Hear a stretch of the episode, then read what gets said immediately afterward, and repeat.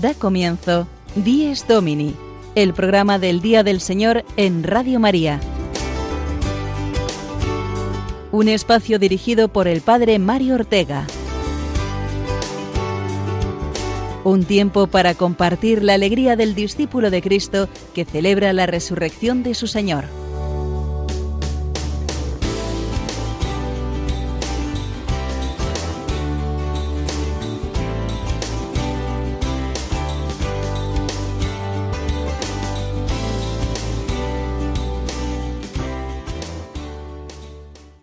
Buenos días, nos de Dios, queridos y madrugadores oyentes de Dies Domini. Bienvenidos una semana más a este programa del Día del Señor, con el que amanecemos juntos para celebrar el domingo.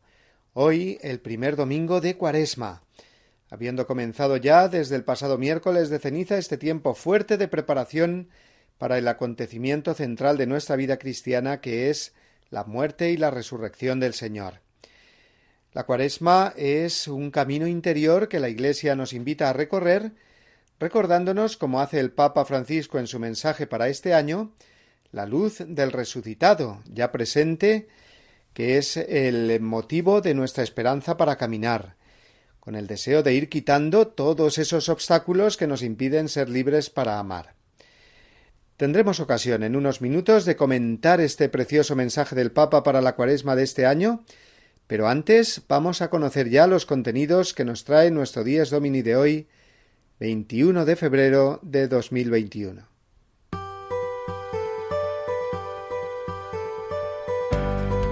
El Evangelio de la liturgia de hoy será lo primero que escucharemos y nos sitúa en el desierto, con Jesús, comprendiendo con él la tentación del maligno y aprendiendo de él a superarla. Después tendremos, fiel a su cita semanal, al Padre Julio Rodrigo, que nos ofrecerá su anécdota edificante que nos ayuda a comenzar el día con alegría y optimismo en nuestra vida cristiana. Continuaremos haciendo una panorámica de las principales cosas prácticas que podemos realizar en esta cuaresma. Por ejemplo, el significado del Via Crucis, los retiros y charlas cuaresmales, el sacramento de la penitencia y, por supuesto, las obras de caridad y limosna puesto que la eh, cuaresma es eh, mayor unión con Dios, pero también con el prójimo. Para ello nos darán algunas ideas los niños y catequistas de la parroquia de Nuestra Señora de los Álamos en Madrid, en la sección Evangelizar con Alegría.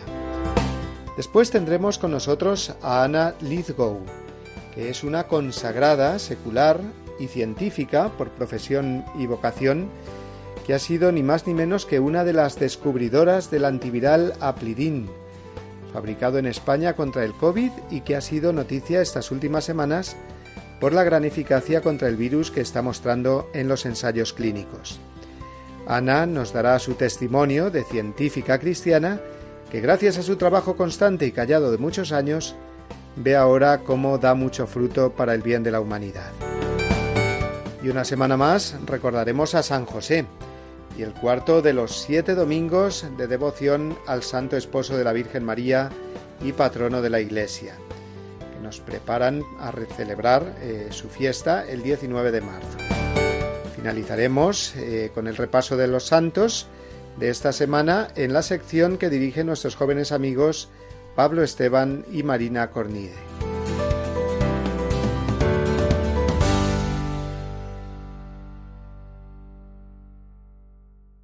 21 de febrero. Evangelio según San Marcos, capítulo 1, versículos del 12 al 15. En aquel tiempo el Espíritu empujó a Jesús al desierto. Se quedó en el desierto cuarenta días dejándose tentar por Satanás. Vivía entre alimañas y los ángeles le servían. Cuando arrestaron a Juan, Jesús se marchó a Galilea a proclamar el Evangelio de Dios. Decía, Se ha cumplido el plazo, está cerca el reino de Dios. Convertíos y creed en el Evangelio.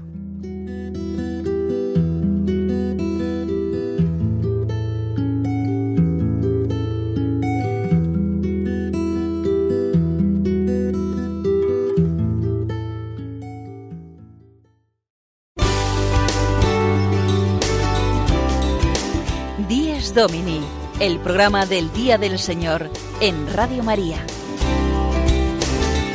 Un tiempo para compartir la alegría del discípulo de Cristo que celebra la resurrección de su Señor.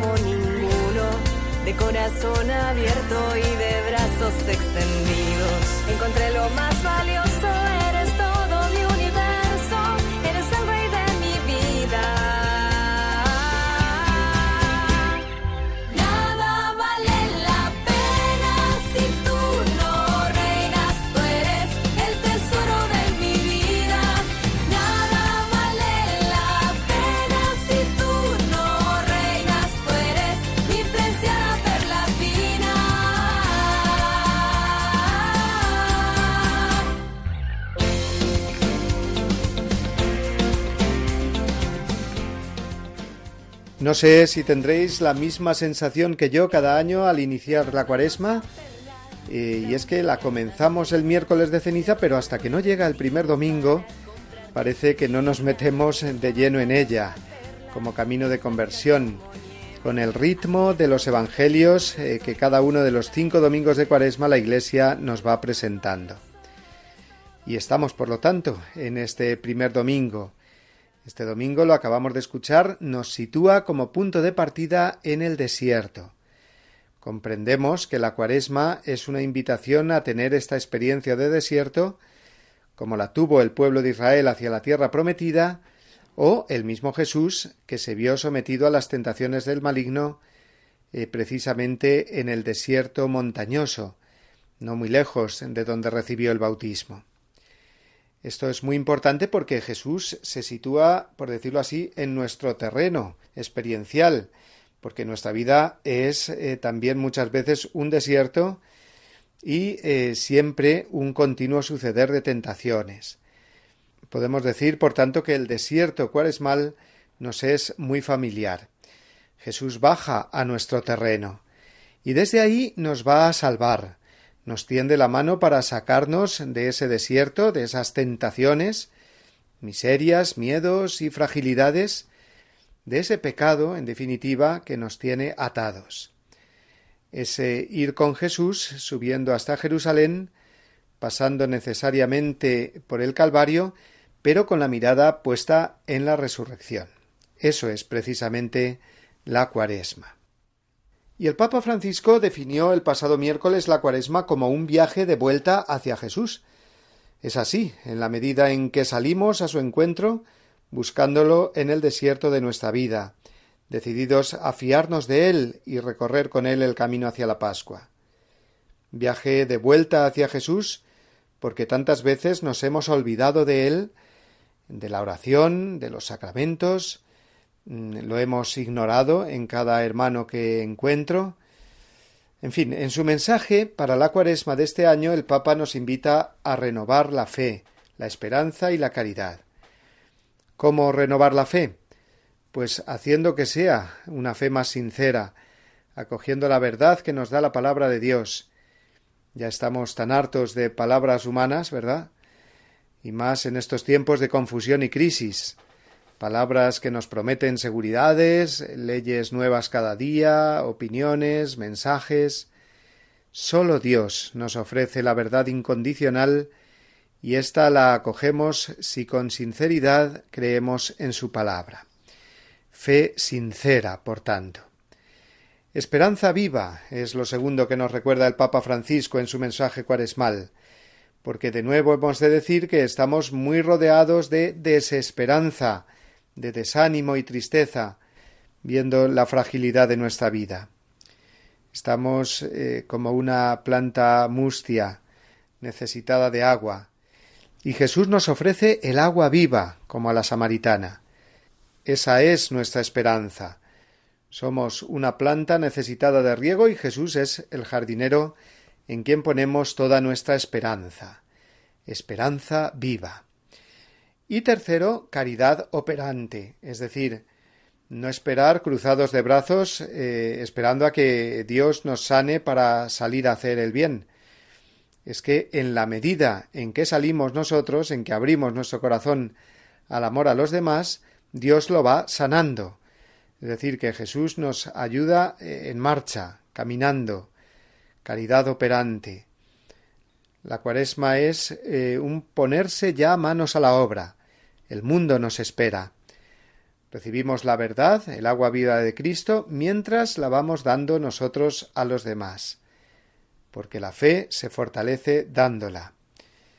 Concluye el Papa Francisco diciéndonos que vivir una cuaresma de caridad quiere decir cuidar a quienes se encuentran en condiciones de sufrimiento, abandono o angustia a causa de la pandemia del COVID-19. En un contexto tan incierto sobre el futuro, ofrezcamos con nuestra caridad una palabra de confianza, para que el otro sienta que Dios lo ama como a un hijo.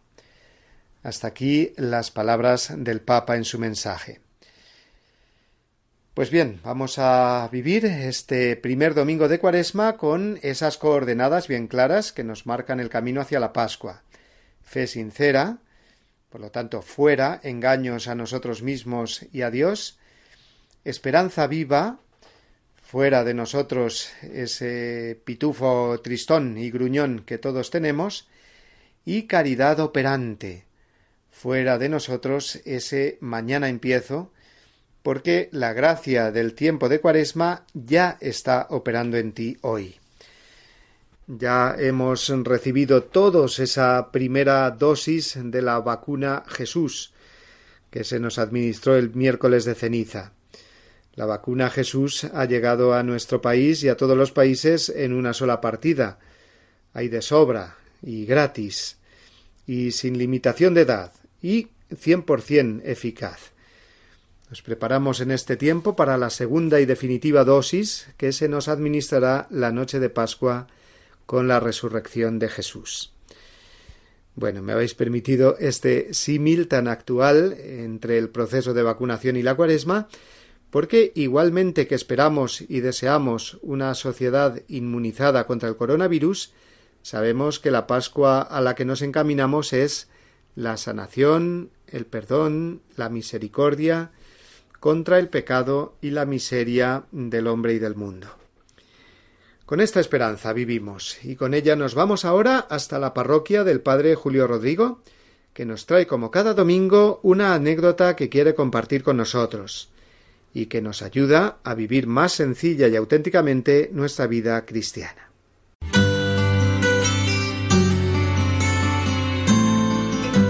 El domingo desde mi parroquia.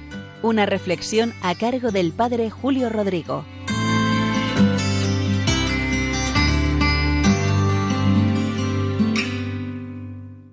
Muy buenos días y muy buen domingo a todos, a todos los que escuchan este programa del Día del Señor de Radio María. Feliz Cuaresma también les deseo. Celebramos el primer domingo, hoy mismo. Este tiempo de Cuaresma es un tiempo precioso. La Iglesia nos lo regala para preparar bien las fiestas de la Pascua, de la Pasión, de la muerte y de la Resurrección, pero también para que pongamos a punto nuestras vidas de cristianos.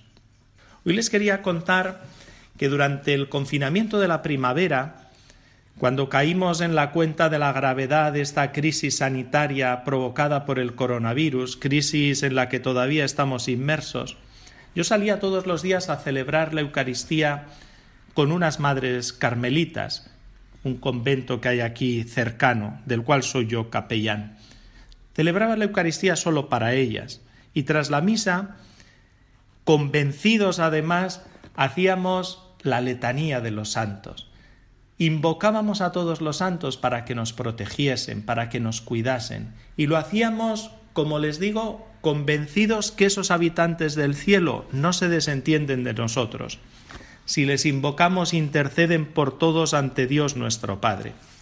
Una vez que comenzamos las celebraciones ya públicas, con fieles, dejamos de hacerlo para no alargar la celebración. Pero yo de una forma espontánea Continué haciéndolo todos los días cuando me levanto, también en algún momento cuando me acuerdo, pero he empezado a hacerlo de una forma diferente, porque voy invocando a los santos de los cuales tenemos especial devoción aquí en la parroquia, o yo particularmente. Por una parte invoco a San Cristóbal, al titular de nuestra parroquia. Nuestra parroquia además es muy antigua, su edificio data del siglo XIII. También, como no, invoco a nuestro patrón, San Babilés. Según la tradición, sufrió el martirio aquí en Boadilla del Monte al inicio de la dominación musulmana. Tenemos una hermandad dedicada a San Sebastián y cómo no invocar a este gran santo mártir de la época romana. Como fui alumno de los hermanos maristas, recuerdo a su fundador, a San Marcelino Champañat, también a nuestros mártires de Boadilla, estos mártires de la persecución religiosa que hubo aquí en España en el siglo XX. También a Jorja, una gran mujer de Dios, muy sencilla. Nuestra diócesis de Getafe está impulsando su proceso de canonización. Todo lo que nos cuentan de ella me llega al corazón. Aconsejaba siempre, habla bien de Dios y haz todo el bien que puedas. Pero también, y aquí está algo original en esta letanía de los santos, que invoco a los sacerdotes que han pasado por esta parroquia y ya están fallecidos, a los cuales he conocido, porque habrán pasado miles. Pero recuerdo a Ángel Foncuberta, un sacerdote que en los inicios de su sacerdocio estuvo destinado aquí como vicario parroquial. Además, una vez que murió repentinamente, su hermano nos dejó ornamentos y un cáliz precioso con el cual celebro muchísimas veces. También al párroco anterior, a Hilario, y también invoco a dos sacerdotes secularizados que venían a misa todos los días hasta que murieron y la verdad es que eran buenísimos, habían conservado un amor al Señor inmenso, me ayudaban mucho. Uno de ellos, además, rezaba el breviario todos los días íntegro en latín. Me decía que esta versión, tras el Concilio Vaticano II, que se había hecho en castellano, no le gustaba nada y que él seguía fiel a rezar el breviario en latín. También invoco a feligreses que han dejado un gran recuerdo entre nosotros, recuerdo y sabor a Dios. Por ejemplo, una madre de familia, les hablé de ella en alguna ocasión, que murió con cuarenta y pocos años de cáncer y murió con una fe, con un amor al Señor y dando una paz a toda su familia que impresionó a todo el mundo. También a una señora que conocía aquí en la parroquia había tenido dificultades en la vida para dar y tomar, todas. Jamás la oí un reproche, siempre alegre y sonriente. Una magnífica cristiana. También a una señora que no faltaba ningún acto de la parroquia. En la adoración eucarística de los jueves estaba toda la tarde ante el Señor, una buena cristiana. También a dos señores que dejaron un recuerdo muy bonito en la población, porque eran hombres buenos, hombres que fomentaban la fraternidad, el entendimiento y eran grandes cristianos. Miren, como ven, es una letanía de los santos así diferente, porque muchos no son santos, sino que son esos santos de la puerta de al lado, como diría el Papa Francisco, que los llevamos en el corazón y que confiamos, por supuesto, que también estén en la presencia de Dios. Lo que yo les quería decir es que no se pueden imaginar el bien que me hace invocar a esos santos a los cuales tenemos devoción y a estos buenos cristianos que han pasado entre nosotros. Porque por una parte confío en su protección, pero por otra parte es un estímulo para crecer y vivir como auténtico cristiano. Nada más, que les deseo un feliz domingo y nos volvemos a escuchar el domingo que viene.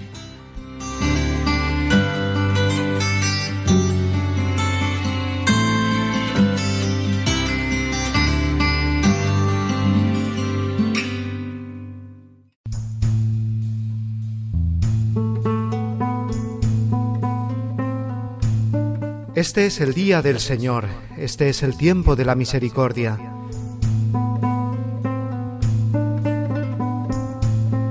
Delante de tus ojos ya no enrojeceremos a causa del antiguo pecado de tu pueblo.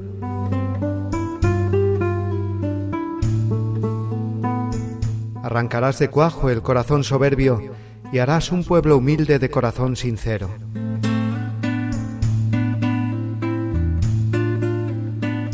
En medio de las gentes nos guardas como un resto, para cantar tus obras y adelantar tu reino.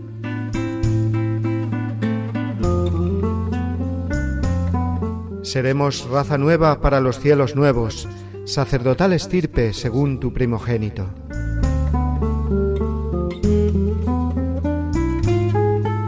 Caerán los opresores y exultarán los siervos, los hijos del oprobio serán tus herederos.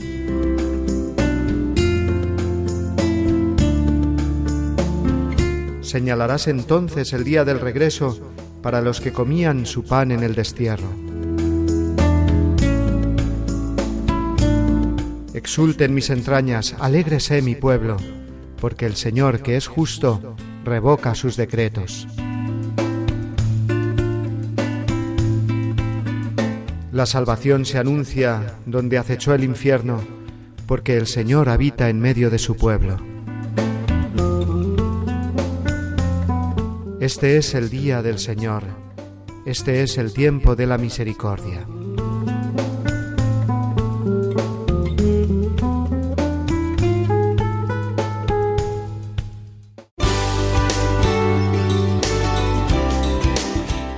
Días Domini el programa del Día del Señor en Radio María.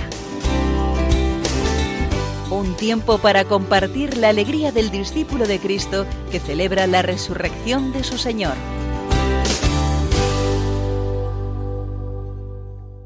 Chicos y chicas, por favor, no se metan en la cola de la historia, sean protagonistas, jueguen para adelante, construyan un mundo mejor, un mundo de hermanos adelante siempre. Rompe cadenas, mueve montañas, no es el increíble Hulk, no Robin ni Batman. Mira hacia el cielo, levántate del piso y en medio de la noche te iluminará Cristo. Rompe cadenas, mueve montañas,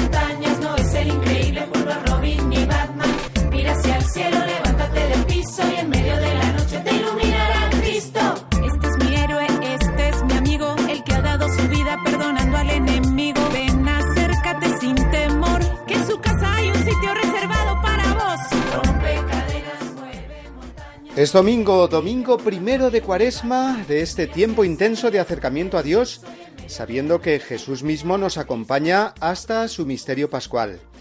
Son nada más que 40 días, no llega al mes y medio, y por eso no podemos descuidarnos ni descuidar las gracias de conversión que Dios tiene preparadas.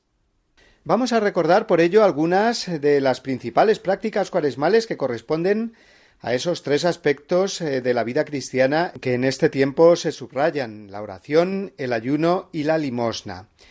En cuanto a la oración, destaca en este tiempo el rezo del Via Crucis, que es una oración contemplativa, como lo es también el rosario. Se reza en las parroquias, sobre todo los viernes de cuaresma, y también aquí en Radio María, para quienes tengáis dificultades para salir.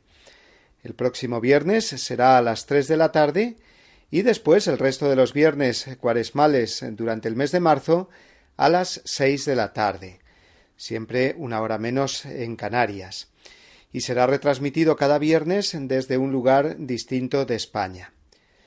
El Via Crucis es un meternos de lleno en la contemplación y vivencia de cada paso de la pasión y la muerte de Jesús, y por tanto un acompañar a Cristo en su dolor redentor.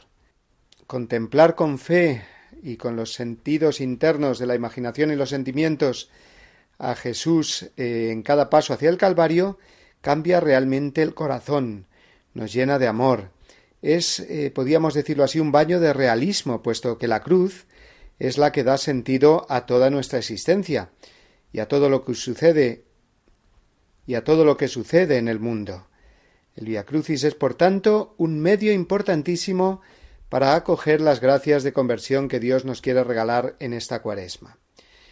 También nos ayudan y mucho las charlas cuaresmales y los retiros, que lo mismo, si podemos participar presencialmente en los que se organicen en las parroquias, formidable. Pero aquí tenemos de nuevo a Radio María saliendo al quite para ayudar a los que no pueden salir de casa por el motivo que sea. Y es que precisamente mañana comenzamos en estas ondas un ciclo de charlas cuaresmales que va a estar muy bien. Desde mañana hasta el sábado a las diez y media cada día, diez y media de la mañana, y correrán a cargo del padre Guillermo Fernández, de la diócesis de Getafe. En cuanto al ayuno, el Papa Francisco nos recuerda muchas veces que existe el ayuno no sólo de alimentos o dulces, sino de otras cosas que también nos hacen engordar, engordar nuestros egoísmos, perezas, adicciones o vanidades. Por ejemplo, el ayunar de móvil, de WhatsApp y de televisión, para dedicar este tiempo a la lectura de la palabra de Dios o a la caridad. Ayunar también de conversaciones vanas o curiosidades que van llenando nuestra vida de superficialidad y materialismo. Y otro ayuno que también es muy bueno es el de reducir gastos en caprichos y cosas no tan esenciales para estar más desprendidos de los bienes materiales y poder practicar más la limosna a los necesitados, o a la Iglesia y a toda su labor asistencial y de mantenimiento.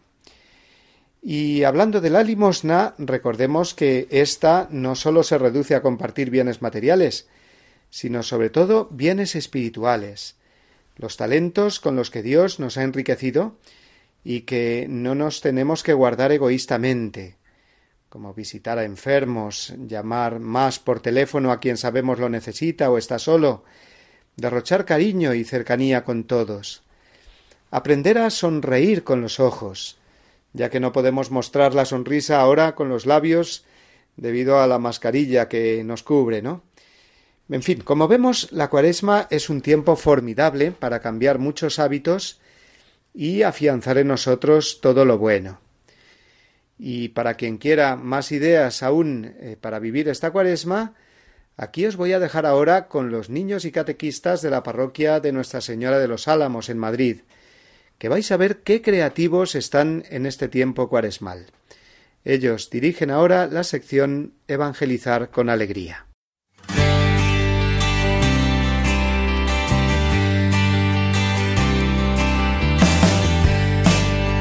Evangelizar con Alegría, una sección dirigida por Gabriela Lescano y Fernando González.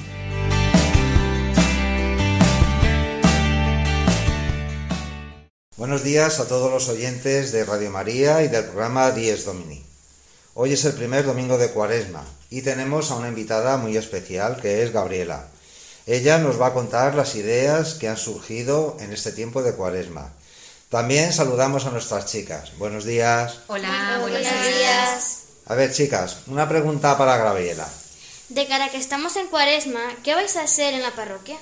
Bueno, hemos organizado diferentes actividades. Eh, os voy a contar simplemente una, que es la que eh, vamos a realizar con los niños de la catequesis, con los monitores y los jóvenes.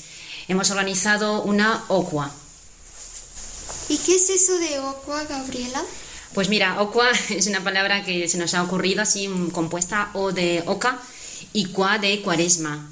Entonces es algo muy similar a una, a una oca, al juego de la oca, donde hay diferentes casillas, diferentes juegos eh, y bueno, tiene también todo su simbología. Por ejemplo, eh, las casillas dura, eh, tienen 40 casilleros que son relacionados también con los 40 días de la cuaresma. Tiene una salida donde pone miércoles de ceniza y el final donde pone domingo de ramos y también mm, consiste un poquito en que tienen eh, cada una de las casillas tiene determinadas pruebas y son pruebas al aire libre que vamos a organizar con, los niños de la catequesis, con los monitores y, bueno, con, gran parte de, del área más juvenil e infantil de la parroquia. Genial. ¿Y tenéis algo más preparado en el taller? Sí, sí. Aparte de todo lo que he contado, ¿nos puedes contar qué ha surgido en el taller de periodismo? Bueno, sí, esto surgió entre nosotras. Aquí eh, estábamos pensando y dando vuelta un poco de cómo llegar a las familias, a los, hogares de la parroquia, con este nuevo tiempo que la Iglesia nos propone. Entonces se nos ha ocurrido eh, organizar un calendario, un calendario de cuaresma, donde ellos los podrán tener en una zona visible de la casa, ya sea, por ejemplo, ponerlo pegado en la nevera o en el corcho, lo que sea, y de una forma también de, eh, de que en casa se viva lo que es la cuaresma. ¿Y en qué consiste ese calendario propuesto aquí en el taller? ¿Podrías explicarlo? Sí. Eh, el calendario está dividido en seis casillas, que son las seis casillas, eh, cada casilla corresponde a una semana del tiempo de cuaresma y eh, en cada una de esas casillas mm, va a estar escrito, un, por ejemplo, un trozo del Evangelio, en otra semana va a haber una obra de caridad que se pueden hacer, una oración para rezar en familia, también, por ejemplo, Mm, una máxima o alguna frase de algún santo. Entonces, vuelvo a decir que es con la finalidad un poco de que en casa se pueda vivir el tiempo de cuaresma. Bueno, pues se ve que tenemos unas ideas bastante positivas de cara a, esta, a este tiempo de cuaresma y esperemos que todo salga a pedir de boca. Si ya no hay nada más que contar, pues os vamos, nos vamos a despedir de, de todos vosotros y os emplazamos para el próximo programa. Adiós. Hasta luego. Adiós. Adiós.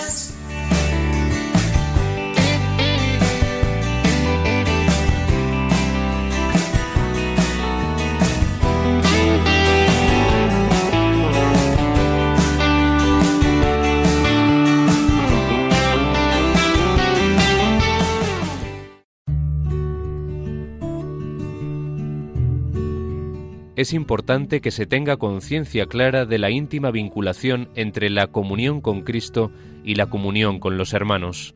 La Asamblea Eucarística Dominical es un acontecimiento de fraternidad que la celebración ha de poner bien de relieve, aunque respetando el estilo propio de la acción litúrgica. De la exhortación Dies Domini de San Juan Pablo II.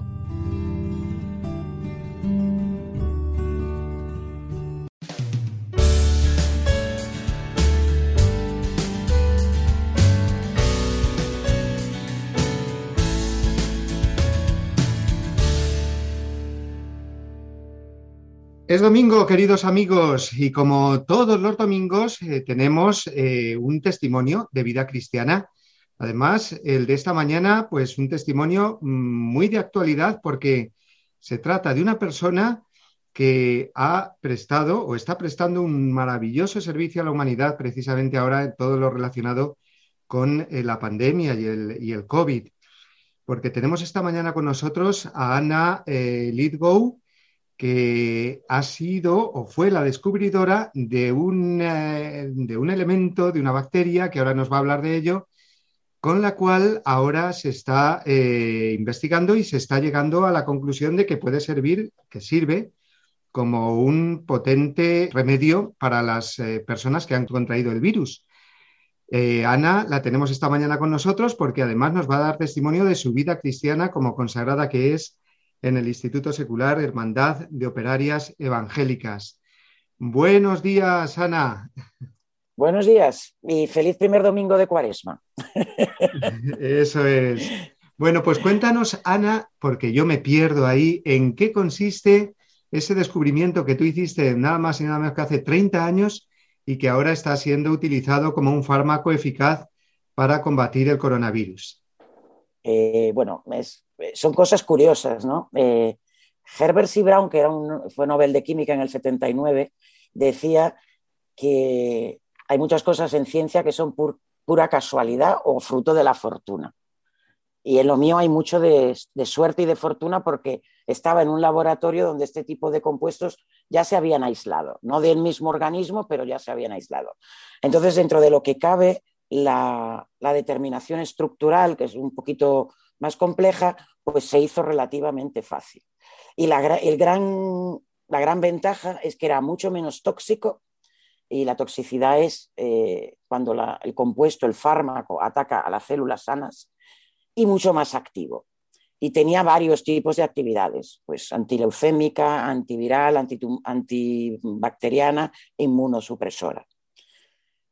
Eh, hace unos 30 años, pues la línea antiviral no era muy, no era, para las empresas no era muy atractiva porque no, no parecía que fuese a darles dinero ¿no? en el futuro.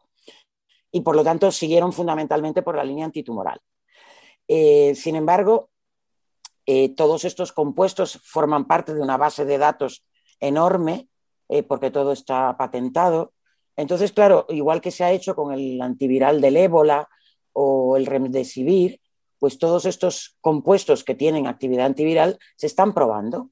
Y cuando se ha probado este, eh, se ha descubierto que es casi 30 veces más potente que el remdesivir. Y otra ventaja que tiene es que no ataca directamente al virus, sino lo que hace yo, cuando se lo explico a la gente, les intento decir, tú imagínate que nuestra célula es una puerta que tiene una cerradura, pues este compuesto lo que hace es que tapa la cerradura. El virus no es un ser vivo, necesita del huésped para vivir, entonces, claro, si no puede entrar, no se puede replicar. Y por eso es tan atractivo para, eh, dentro de la investigación porque mm, los cambios en los virus no le afectarían, porque lo único que él hace es cerrar la puerta de entrada. El virus le da igual. El virus entra, pero entra en casa, entra en el hall, por decirlo de alguna, en el portal, pero no pasa de la puerta. Es más o menos, a grandes rasgos. Entonces, lo importante ahora es que les den el permiso aquí en España para probarlo, la famosa fase 3, que es, son ensayos clínicos a nivel hospitalario, que aumentan el número de personas que se trata y, eso es lo que da paso pues luego a la siguiente fase y, a la posibilidad de comercializarlo. ¿Y qué sentiste, Ana, cuando, bueno, pues después de 30 años de ese descubrimiento tuyo, pues ahora resulta que, que pues piensas lo, de, lo del granito de mostaza que al cabo de siglos se hace un árbol gigante, ¿no?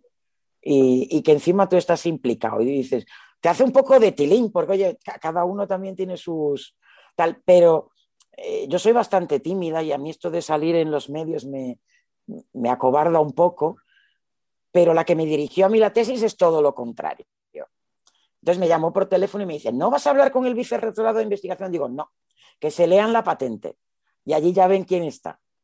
Ella no se conformó, llamó, me llamó la vicerrectora y luego pues esto ha sido pues como una bola de nieve. La nota de prensa de la universidad, la Gaceta, la COPE, eh, Castilla y León Televisión, luego me han contactado de donde estudié en Italia, eh, pues el periódico La Nazione, luego una televisión local también. Y eso, y entonces, pues ahora vosotros, no tengo ningún problema ya puestos, también Radio María.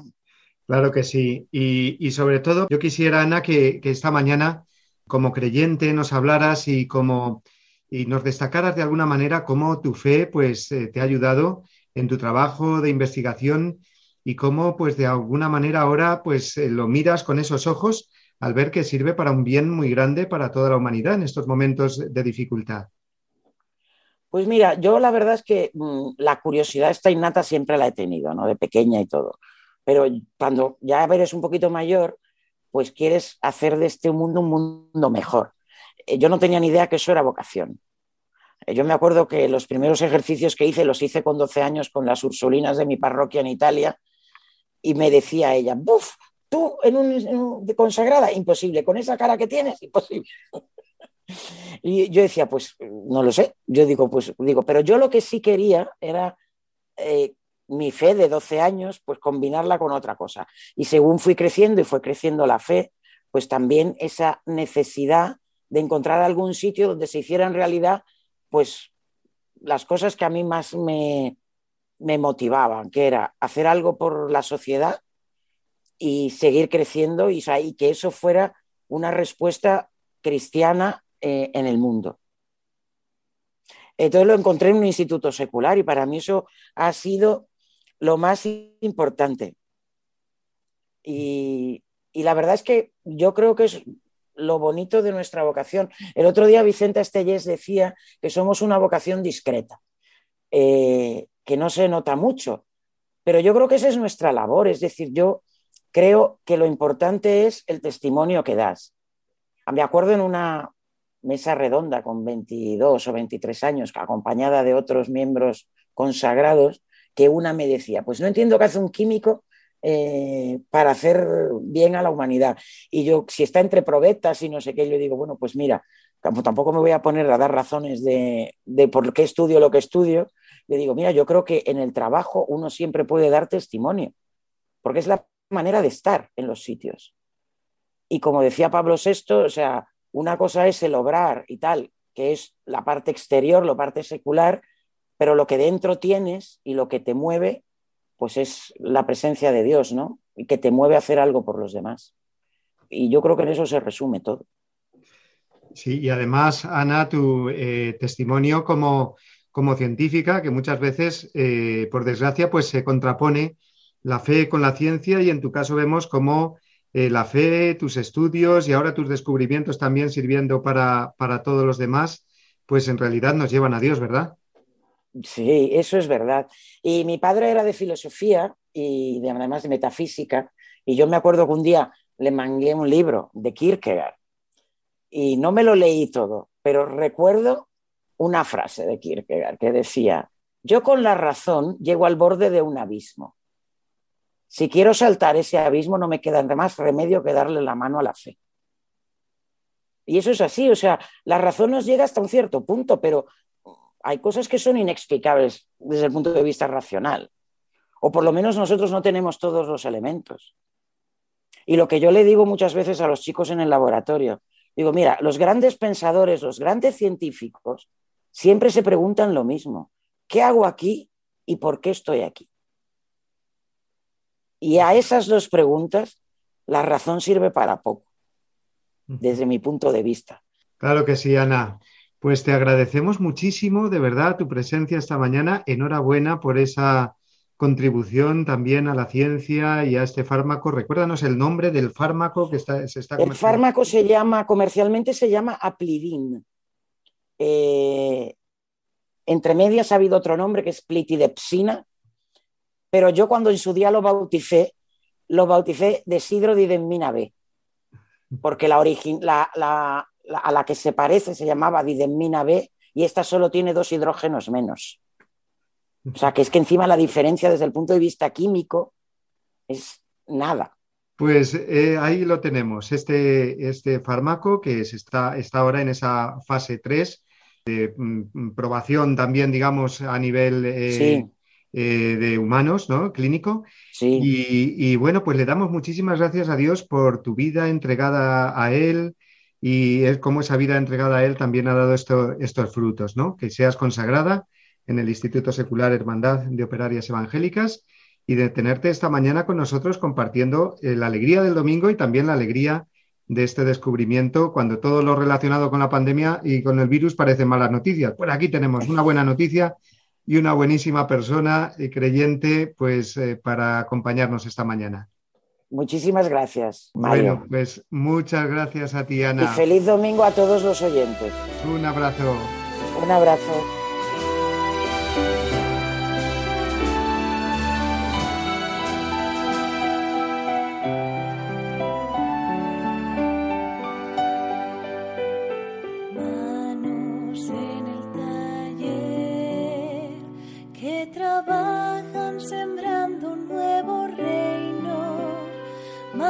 fue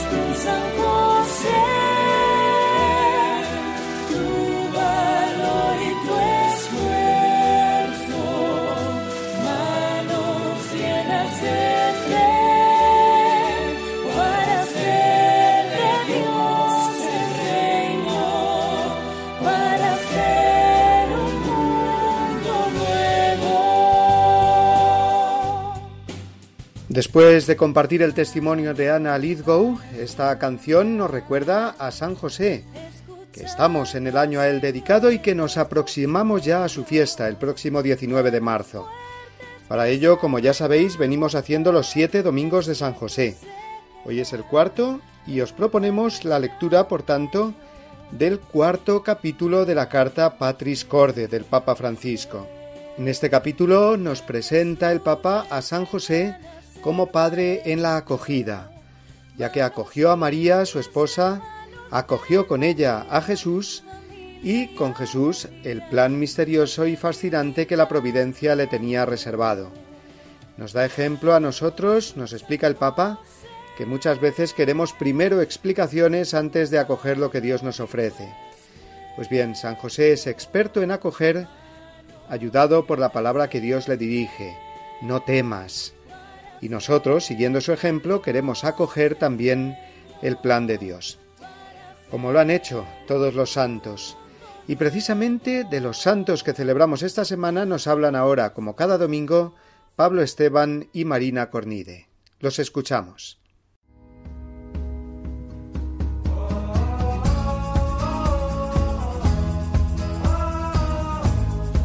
Santos en nuestro caminar. Un repaso a los santos que celebraremos esta semana por Pablo Esteban y Marina Cornide.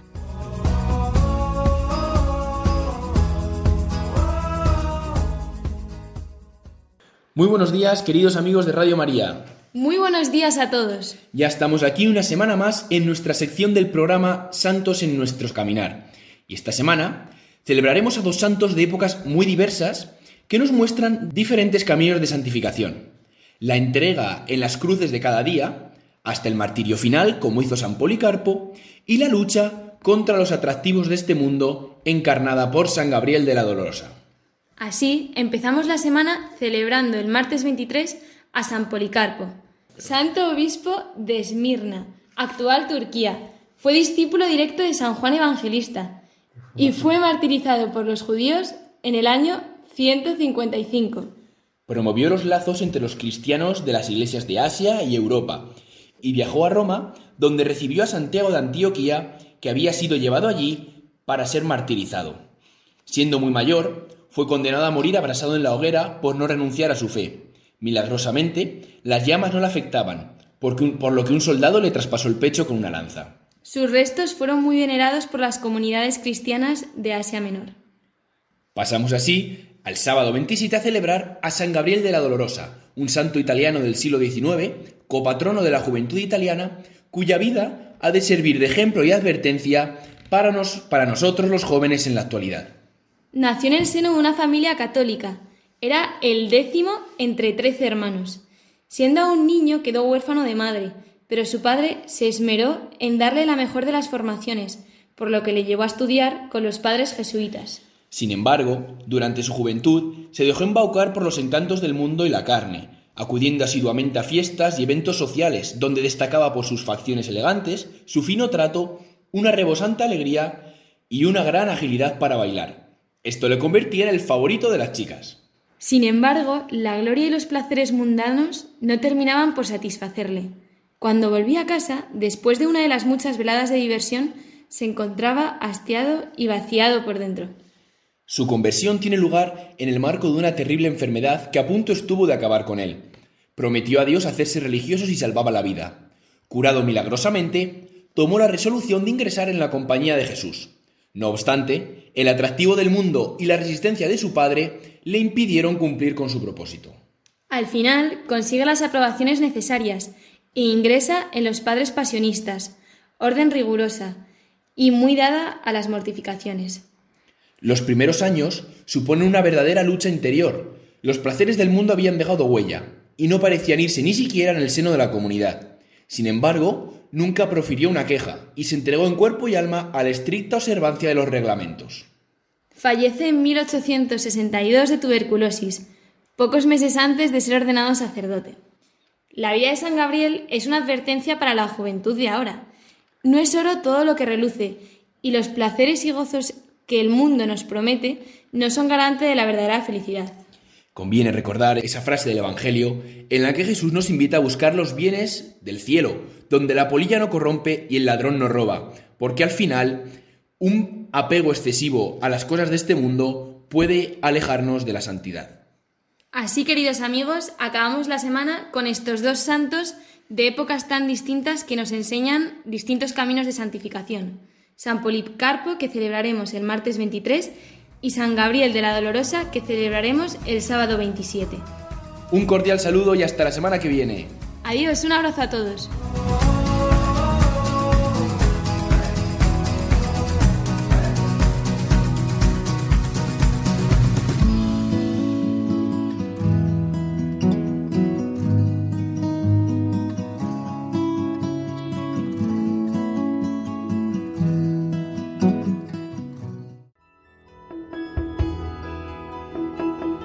Vamos llegando ya al final de nuestro programa de hoy, amigos. Delante tenemos este primer domingo de Cuaresma para vivirlo en esa comunión que hemos experimentado esta mañana al compartir el Evangelio y tantas otras reflexiones, oraciones, canciones y testimonios con los que hemos pasado esta hora de radio que ahora toca a su fin.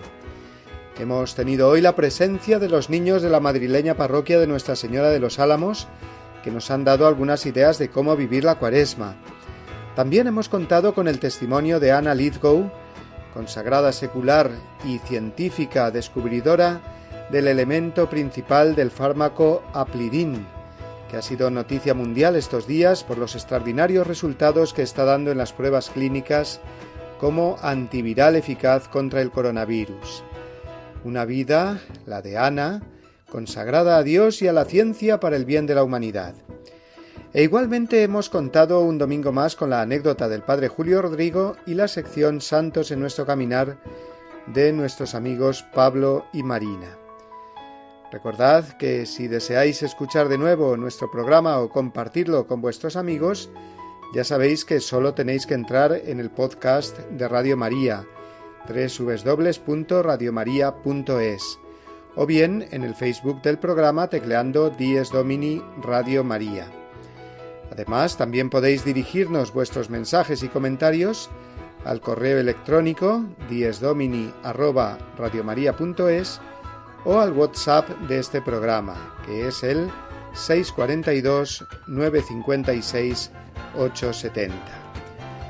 Deseando que paséis todos un buen domingo y una buena semana, primera de Cuaresma, recibid una bendición enorme y el abrazo a través de las ondas de todos los que hacemos Dies Domini.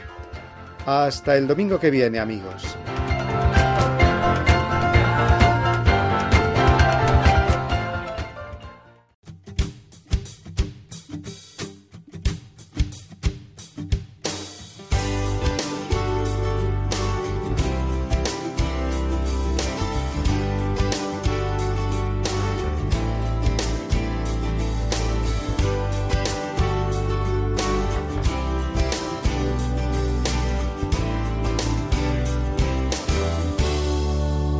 Y así termina Dies Domini, el programa del Día del Señor en Radio María.